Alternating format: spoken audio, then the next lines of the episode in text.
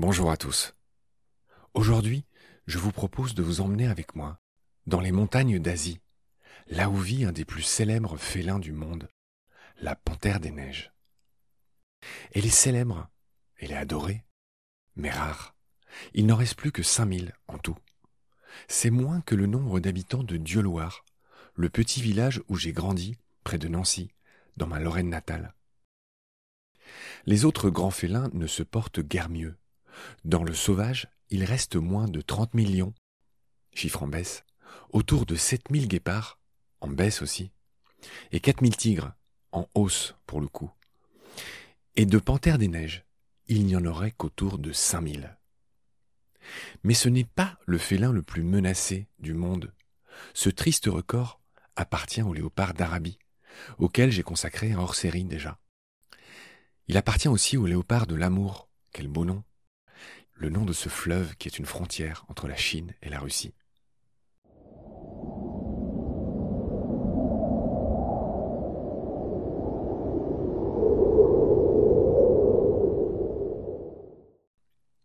En tous les cas, la panthère des neiges est parfaitement bien adaptée à son habitat de haute montagne dans le froid.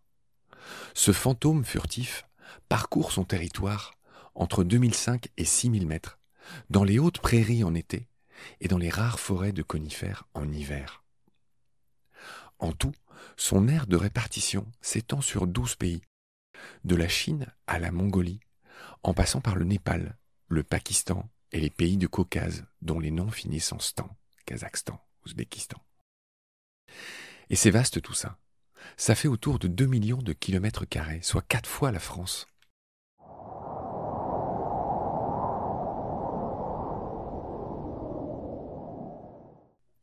Pour commencer, vous avez peut-être entendu parler du livre de Sylvain Tesson, sorti en 2019, ou du documentaire qui en est tiré en 2021, La Panthère des Neiges. Cette histoire, cette quête, se passe sur le plateau du Shangtang, au Tibet.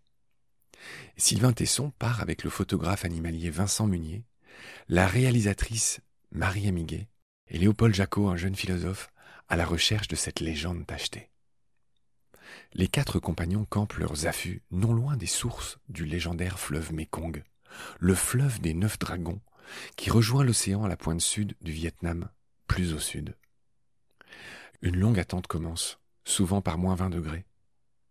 Ils croisent des barrales, de gros mouflons surnommés le mouton bleu, des chirous, qui sont de fines antilopes à tête noire et à longues cornes, des kiangs, ce sont des ânes sauvages, et côté prédateur, il y a des loups tibétains, une sous-espèce de loup gris, alias Canis lupus himalayensis, en voie de disparition comme son cousin, le Canis lupus indica, ce maigre loup d'Inde. Il y a aussi des renards, et l'étrange chat de palace, avec ses oreilles qui paraissent plantées sur ses joues. Il y a des marmottes, des pikas, ce sont des petits hamsters d'altitude de la grande famille des lagomorphes, celle des lapins et des lièvres, que les Pokémon ont recyclés en Pikachu, et puis il y a aussi des ours noirs de l'Himalaya, Ursus tibetanus laniger, ceux que Rémi Marion nous raconte dans une autre série de baleines sous gravillon. Mais pas de panthère des neiges. Mais si vous avez lu le livre et vu le film, les efforts et les sacrifices des quatre compagnons finissent par être récompensés devant une carcasse de yak.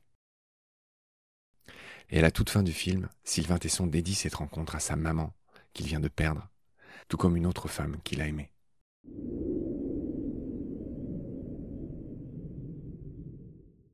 Maintenant, je voudrais parler des noms de cette reine des neiges, cette reine des montagnes.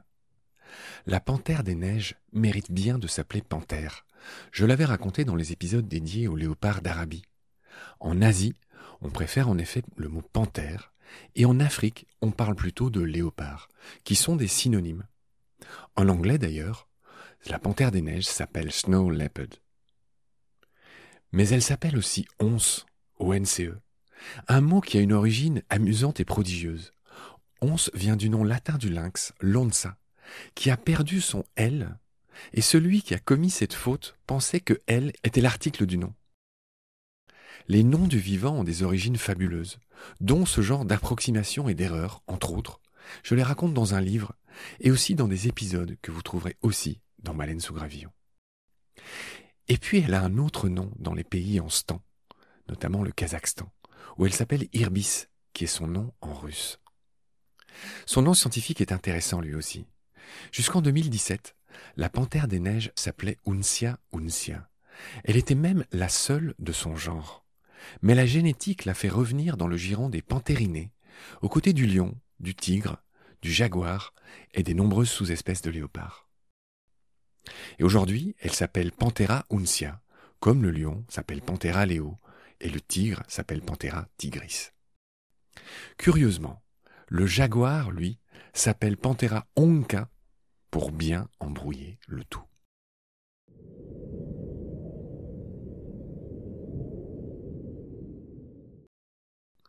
La panthère des neiges a longtemps été classée dans un genre à part, parce que contrairement à ses grands cousins, elle ne rugit pas. C'était ça la raison.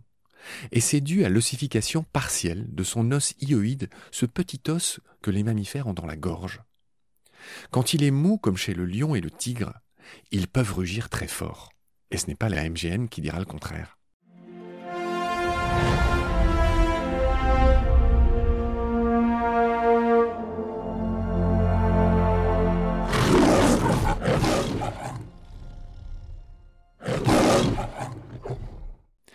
Mais quand il est trop dur, ossifié, ils ne peuvent que miauler, comme les chats et les lynx. C'est fou à quoi ça tient la systématique parfois, l'art de ranger le vivant dans une grande armoire.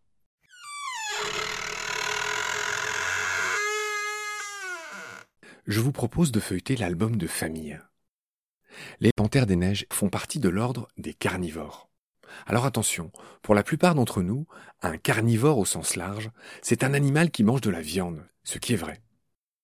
Mais pour les scientifiques, c'est aussi un ordre de la classe des mammifères. Il y a 21 ordres de mammifères en dehors des carnivores. Il y a les rongeurs, il y a les chiroptères, c'est-à-dire les chauves-souris. Il y a les animaux qui ont des sabots pairs, comme les vaches, les cerfs et les gazelles on les appelle les artiodactyles, et ceux qui ont un nombre de doigts impairs, comme le cheval, le tapir ou le rhinocéros, c'est ce qu'on appelle les périssodactyles. Et dans l'ordre des mammifères, il y a aussi par exemple le nôtre, l'ordre des primates. Resserrons maintenant un peu la focale sur l'ordre des carnivores. Cet ordre réunit des familles très différentes. D'abord, il y a les canidés, comme les loups, dont je parlais dans la première série de Mécanique du vivant sur France Culture, un podcast que je vous recommande, qui est très lié à Baleine sous Gravillon, au cas où vous ne l'auriez pas encore découvert, pas encore écouté. Mais il n'y a pas que les canidés, il y a aussi les ursidés, les huit espèces d'ours, dont le panda, le seul qui est totalement herbivore. Dans cet ordre des carnivores, on trouve aussi les mustélidés, tels que les belettes, les fouines, les blaireaux et aussi les loutres. Il y a aussi les prosionidés. L'étymologie nous dit que c'est tout ce qu'il y a avant le chien. Procyon, kuon, c'est le chien en grec. Et c'est le nom de la famille du raton laveur et du coati, euh, dont nous parlions récemment dans Nomen, le petit frère de Baleine sous le petit podcast frère qui raconte l'origine des noms du vivant.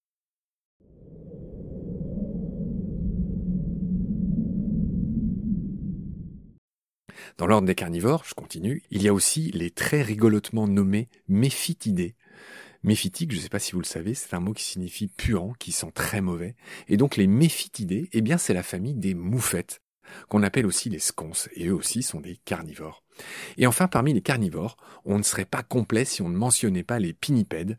Les pinnipèdes, eh bien, c'est la famille des phoques, des otaries et du morse. Je dis le morse au singulier puisqu'il n'y a qu'une seule espèce de morse. Et pinnipède, pour être bien complet, ça veut dire les pieds en forme de plume. Alors je ne veux pas vous perdre, restez bien accrochés, c'est bientôt fini pour ces histoires de systématique, de classement, de rangement du vivant dans des, dans des cases qui me paraît toujours intéressant. Toutes ces familles que je viens de nommer, elles sont regroupées dans une catégorie spéciale qui s'appelle les caniformes. Grosso modo, ces caniformes, ce sont les carnivores qui ont des caractéristiques de chiens, c'est-à-dire un museau plutôt allongé et des griffes non rétractiles. Donc ces fameux caniformes forment un des deux grands groupes jumeaux siamois de ce groupe des carnivores et effectivement les carnivores se subdivisent en deux groupes qu'on pourrait surnommer les frères ennemis. Et c'est une division que vous connaissez tous et qui est proverbiale. Ce sont tout simplement les chiens et les chats. Les scientifiques disent plutôt caniformes, c'est tous ceux que je viens de nommer, et puis les autres, ce sont les féliformes. Et donc, dans cet autre grand groupe, cet autre groupe jumeau, euh, ce groupe frère des familles des chiens, des ours, des fouines, des phoques, etc., que je viens de nommer, il y a les féliformes, c'est-à-dire les félins, les petits et les gros chats, du chat au lion, pour faire simple.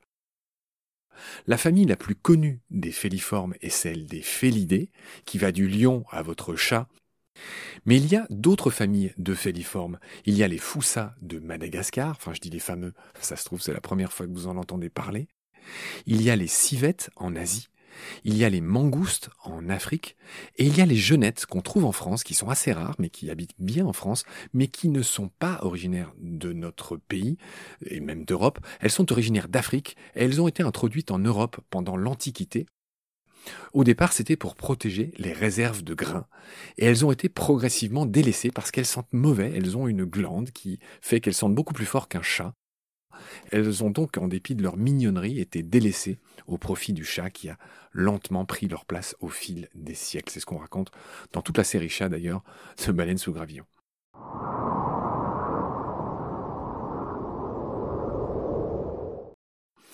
Je vous épargne les noms de famille des civettes, des mangoustes, etc. On en reparlera à une autre occasion.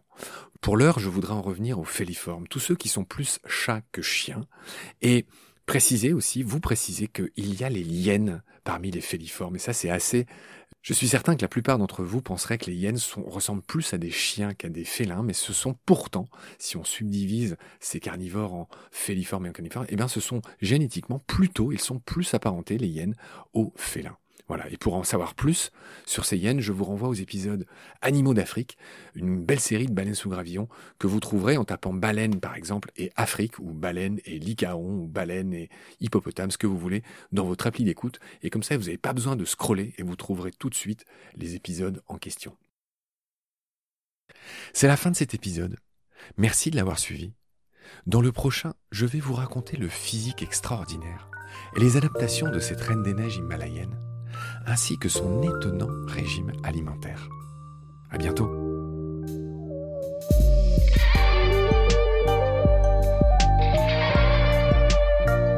C'est la fin de cet épisode. Merci de l'avoir suivi. Pour continuer, nous avons besoin de votre soutien.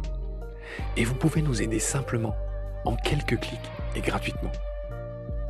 Il suffit par exemple d'utiliser le moteur de recherche solidaire Lilo ainsi, chacune de vos recherches sur Internet générera des gouttes qui seront reversées au projet de votre choix, comme Baleine sous gravillon par exemple.